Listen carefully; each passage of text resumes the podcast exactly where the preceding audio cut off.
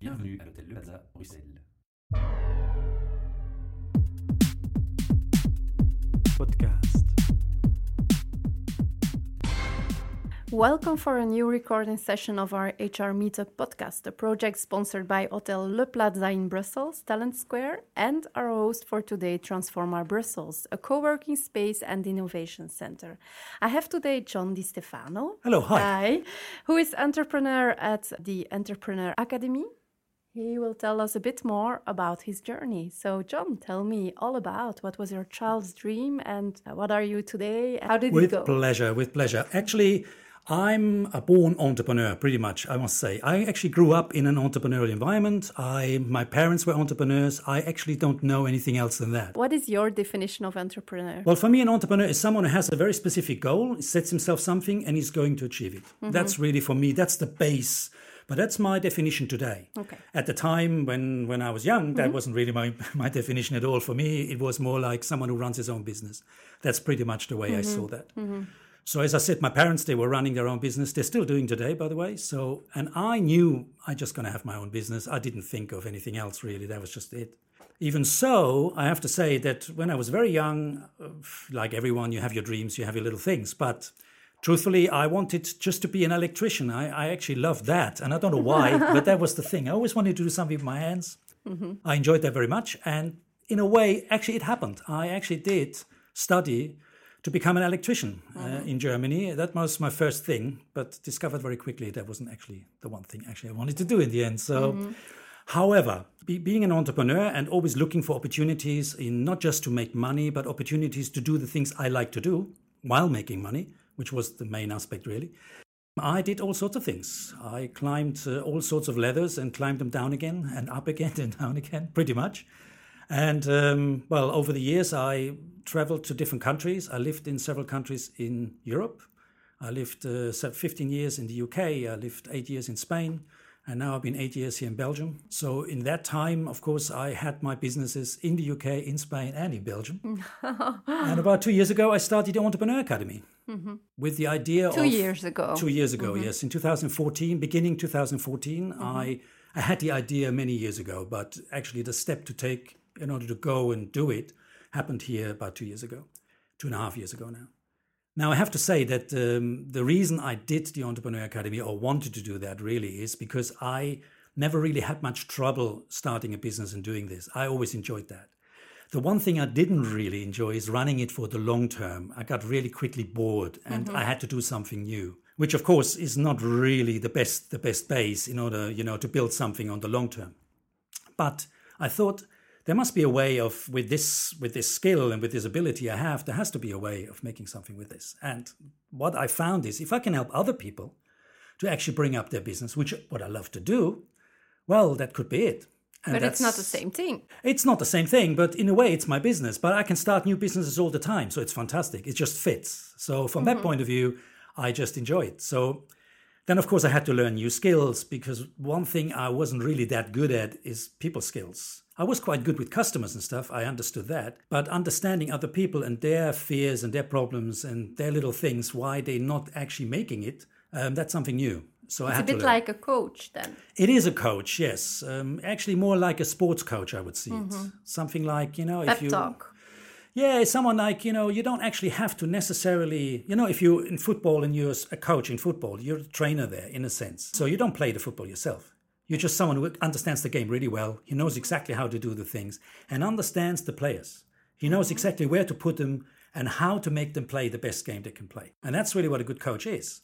And that's it. And that's that's the way I see myself. You say that's it, but it's not. It's not like a small thing. It's like huge. So, so how does it work? So, I have an idea for a company, but it's not working out. So, so can I call you and then you come and help me, or, or how does it work? Well, yeah, it depends. I mean, there are different ways of doing this. What I do is I do a special program every year where I take six entrepreneurs which have actually haven't got the means to do it, pretty much, and take them on as a project. I don't Can you, charge can you anything. give an example of an entrepreneur that does, didn't have the means to do it? Oh, last year, for example, we had several ones. We had, for example, we were talking, I was talking to someone who had this idea about walking Brussels. I don't know if you ever heard of this, but mm-hmm. it's a company who does actually just walking people, tourists through Brussels. Nothing special. There are lots of them out there, really nothing that. But this guy wanted to do it slightly different. He wanted to find a different way. He enjoys walking. That was the one thing he mm. likes. And he just wanted to find a better way of doing it. So we were looking, how can we make this into a feasible business? How can we turn this around that you can walk, so the things you like to do? You can be really great with people, which he absolutely is. People love to just follow him. He's just one of those mm-hmm. guys. And at the same time, make money. So, mm-hmm. how is this possible? So, we had to look at different business models, we had to look at different ways. And of course, he didn't really have the money to pay me as a coach. So I said, oh, okay, let's take it on as a project. I'm going to make you successful. And if you're successful, you pay me a certain amount of money. If you don't, that's it. Nothing happens. And that's the first time I did this. So it started in the middle of 2014, and he's running his business really well today. So it's doing really, really well. It's a complete different business. He's just started in two other areas, two other cities and he's going now Europe wide. So he's slowly building it up to a to a level that makes sense for him. So that's what he always wanted to do. Problem, of course, now is that uh, now he has to do things he doesn't like to do so much because it's not actually walking people anymore because he's not got time for this. So that's the other side. So you have to Do you help him for that also? Well, yes, of course, but that's of course walking away from what you started. You know, Problem solver is Yes, your na- sense, your second name, huh? Okay. I love that. Well, because I don't see him as problems. You see, a problem for me is just something you have to solve. It's a problem in itself as a solution that, that, belongs together. You can't have one without the other. Everything else is just a fact. I mean, I always say if it rains, it rains. That's not a problem. It's a fact. It rains. So what you're going to do with it, that's the question. So now you can, uh, that's something you can answer. So yes, you just shown you, you can put up the umbrella or you can just go and get wet or whatever. It doesn't really matter. At the end of the day, whatever you're trying to achieve, you just go there. And there are facts on the way and you deal with them. That's it. Pretty much it.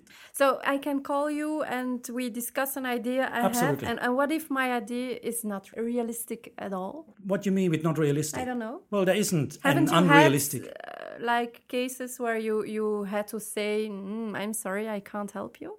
Well, the only real reason I can think of where this is the case when someone wants to do something he hasn't got a clue about. So if you if you want to whatever become a scientist but you have no idea about science, well, what's the point? I mean, how are you going to start a business with this? So there are three aspects I always say everybody who wants to start a business should have. One aspect is he has to have a certain skill and talent. That's clear. So talent, okay, that's something that's given, that's natural for you, and a skill is something you learn. So these are the two aspects. If they, if you have some of that, that works. The second part you need to really have is um, you, you need to have a business plan. You need to understand how are you're going to make money with this. Otherwise, how does this work? And the third one, that is something you must be passionate about because truthfully, you're going to get up every morning and have to do it. If you have to, you know, drag yourself out of bed every morning, you're probably not going to do it because this is something that's going to stop you. So if those three things come together and I can see someone has a certain passion, something he likes, passion is one of those words. Some people don't like passion so much the word itself. I understand that but call it whatever you like. It doesn't really matter. It's something that gets you going. uh, whatever. you know. If you have a certain skill and a talent and if you just if we can create a business plan out of this you have a business. It's that simple and there's no reason why it shouldn't work. Is it that simple? it is that simple yes. Absolutely Great. yes. And what if I haven't defined my talent or my my my idea, my passion yet? Can I? Uh, well i guess uh, can can we discuss it and maybe you define a talent for me or, or You can actually go to my website. Actually, on my website, I have a little test, a little Uh-huh. tool which you can download for free, which is a tool which does exactly this. It actually looks at these three areas, and it takes four days to complete that. It's not a test, but it's something like you have to work with.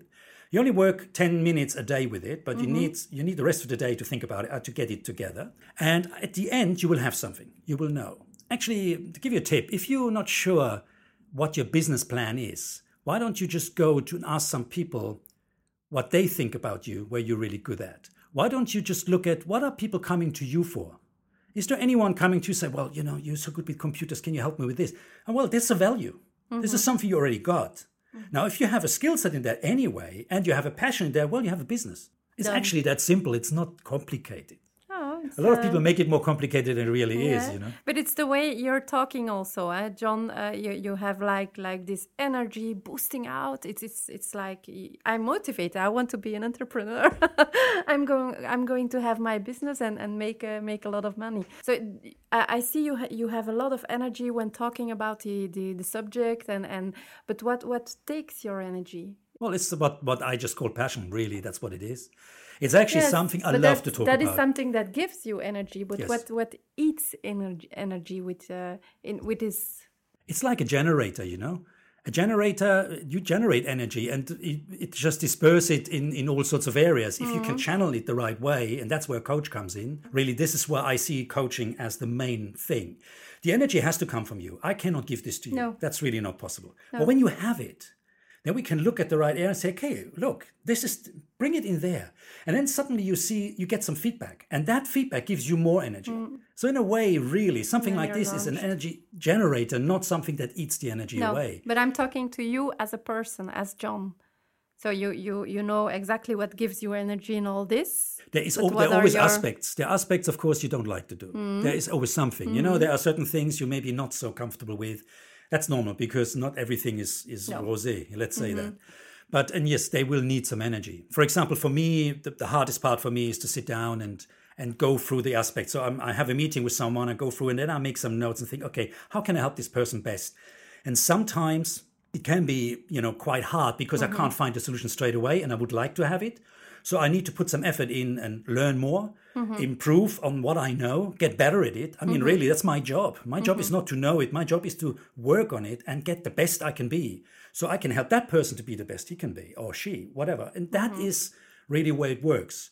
So on the next meeting, not that I have a solution, but I have a way Yeah. to find the solution. What what what brings the future, John? Well, I hope it goes on like this. I mean, for me, it, it's looking pretty good. Uh, we're, we're doing really, really well. Mm-hmm. I'm taking on more and more people in a way that's that's great. I'm extending now my the, the academy itself. Mm-hmm. The academy was at the beginning intended to be far more than just a coaching. I mean, mm-hmm. coach that's just me. But the academy, the idea was to to create some sort of a learning platform for people who want to move to the next level. This goes really much into into HR too because in a way as i said at the beginning you don't really need to have a business. I mean not necessarily. If if you can further yourself if you become if you can become the best in what you do well that's it. If you're lucky enough to find a job which you are passionate about where you have the freedom to you know to explore and, and be the best mm-hmm. well what else is there? I mean, this mm-hmm. is fantastic. This is and really companies today they should provide their platform themselves. They should provide the space where employees can develop themselves where they can actually move on But it's much more available now within within companies. Eh? You have like uh, career development, talent management, uh, performance management. Everything starts with performance management. So so is that is is that a bit what you do then well yeah in a for way For individuals? in a way but don't forget one thing whatever come in my experience anyway usually these things come with like boxes. Mm-hmm. That means you have to fit in that box in order to to play. Now this is where i see the problem very often the box because if you can't stay outside of the box you cannot develop new things. Because you're always gonna it's like doing a test. You prepare for a test. Yeah you you learn what's required for the test. That's it. Mm-hmm. There might be things out there you never think about. Why why not? So to allow a playground, I would more call it a playground. Allow a playground within the company where people can just go crazy. Where people can just go wild and just explore things which normally do not fit in the normal structure of a mm-hmm. company. And then you need the right people looking at it and understanding the potential of these things and picking them out. I think a playground like this has multiple advantages for any company. On one side, you give the people the the space they need in order to develop themselves. On the other side, you discover completely new things mm-hmm. you would have never seen otherwise. And that might be something that just brings your company to the next stage and you just don't know about it. No. Because just because you run the company doesn't mean you're the only one who has the ideas and is the good one. Oh, by mm-hmm. far not. As bigger your company becomes, as less of a point you become, really, or your position changes completely. So, this is for me certainly something that is brilliant. If you can get that done, and companies look at it from that angle, it works. Where can we find you? You can find me on my website mainly, really, because I work all over the place. Mm-hmm. I'm here in Transforma also a lot. So if people want to talk to me and want to meet me, they can meet me here. Usually, what I do, people come and contact me via my website. I arrange a Skype call and then we just have a chat. Mm-hmm. Depends really what they like to do. The website is www.entrepreneur-academy.eu. Okay. And you can find me there. If you put in Google Entrepreneur Academy, I'm pretty much on top level there. So I'm quite proud of this. Hard on that well done. But at the same time, I would like also to say that I'm looking also for people who have, who would like to join me on the playground, who just not, you know, who see more mm-hmm. than just being maybe a coach or just being this, who can see there is so much potential in the market today where we can generate as a group, as a team, something more. So I'm looking Today for building you're, a team. you're alone or, or At the moment, I'm pretty much on my own. I'm doing the thing. I have some people who help me from time to time, but it's it's just me for, Mm-hmm. for the moment. But I'm looking for people who really have their own ideas and have their own thing and say, you know what, I love this idea of the academy. There is a platform there. It's already all there. I could just just put myself on this and do something with this. Okay. And that's what I'm looking for. Too. And so, what is the profile you exact profile you're looking for? There isn't really, as I said, there's Someone no with books. a s- with with with uh, some kind of academic background No. or not, or professional career of a few years. No, Doesn't really matter. It's just someone, with the right has- drive, with the right, um, you know, attitude. It's more this. I don't want to put the box there because that would just make the same, create the same Mm. problems most companies have. That there is a box they have to fit in. I don't want that. If you're inspired and you just haven't found anything yet where you where you actually can go and just make things happen, Mm-hmm. well then just have a chat. And who knows? Maybe there is an opportunity, and maybe we can just find a way of make this work. So I heard you have a podcast. I would be honored to hear some more about it. Actually, the podcast started because of you. Because mm. I listened to your podcast first, and I found out that you actually have a podcast station here, here at Transforma, and you offer that station uh, well to all the people who are here at Transforma. And I took the opportunity to do exactly this. It gives me another way of actually talking to people and expressing myself. Mm-hmm. I'm writing blogs for many years now, and everybody going on my website can see my blogs. And but this is just one way of doing it. This is just writing something. That's great. Mm-hmm. But actually communicating with people and so they can see also my enthusiasm comes. It's very difficult to bring this over in something to write, but I mean, It's probably what I mentioned before. Uh, your energy is Yes. It's, Well, it's I love it, and that's Yeah. it. And hopefully, We it comes it. over in the podcast. I just followed your line. I did exactly pretty much what you do. I just uh, well, thank you very much for for your help on this one, Mm-hmm. because what I do, you can just go to my site. You can get it via the RSS feed. You can get it via iTunes, via whatever on all the channels I'm out there. So you can just follow my line on this Mm-hmm. one. I do a podcast every week, and I very often interview people. The same what we do today, but mainly entrepreneurs, of course. Mm-hmm. Yes. This is my area, my field. I talk about the good things, the struggles, the, Okay. the bits and pieces. People come along, and that's pretty much it. So we're going through the whole process. Free advice. Anything. Absolutely, always free advice. We never charge for advice. okay, fine. Who is your audience uh, besides the, the, the, the entrepreneur? Anyone coming to my site, pretty much. I Mm. mean, I have um, on the podcast. I'm not sure yet because we just started. It's pretty Mm. new. How long? Um, the podcast is running now for three weeks, so it's a Ah, very very young Very project. new. um, but we already done 15 podcasts in the meantime, so we've done a lot. We're working very hard on this to get better at it too. Mm-hmm, And uh, but so far, the if it's the same people who also listen or read my blogs, then I would say they're mainly entrepreneurs, of course, Mm-hmm. entrepreneurs Europe wide because I see myself as a European Mm-hmm, person. I'm distancing myself very strongly from the American style, so I pretty much don't like that. Not that I don't like them, but it's not. I think it doesn't fit to Europe. We're No. Mm-hmm. very different. We have a different approach to things, and not everything that works over there works here. And I hope I can bring this over in the podcast so Mm-hmm. people can see this is actually really made with the rules and whatever else we have here in mind, so people get yeah. that. Mm-hmm. Where can we find it? You, as I said, you can find it on our website. You can either subscribe there, or you can go via the iTunes or any of the other channels which are there. You have It's Entrepreneur. called- It's called Entrepreneur Academy. Just go on iTunes, Entrepreneur Academy. You find it there. It's Oh, up. It's all there. Oh, And um, well, yeah. As I said, I want to thank you again for for your help and your advice in this. And I'm very happy to You're be able to use welcome, your John. your stuff here.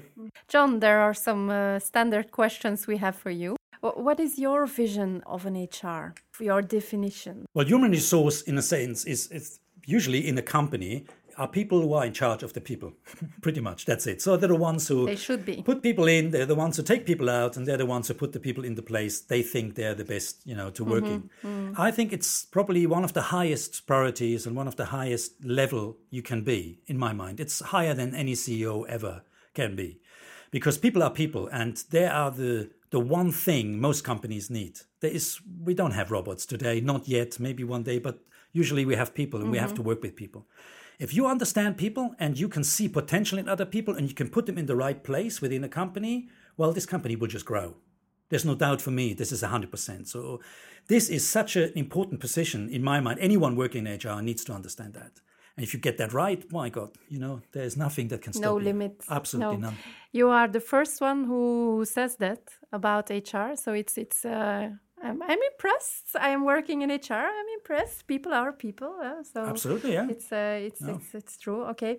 What are you recording your point of view, the weaknesses and the strengths of an HR?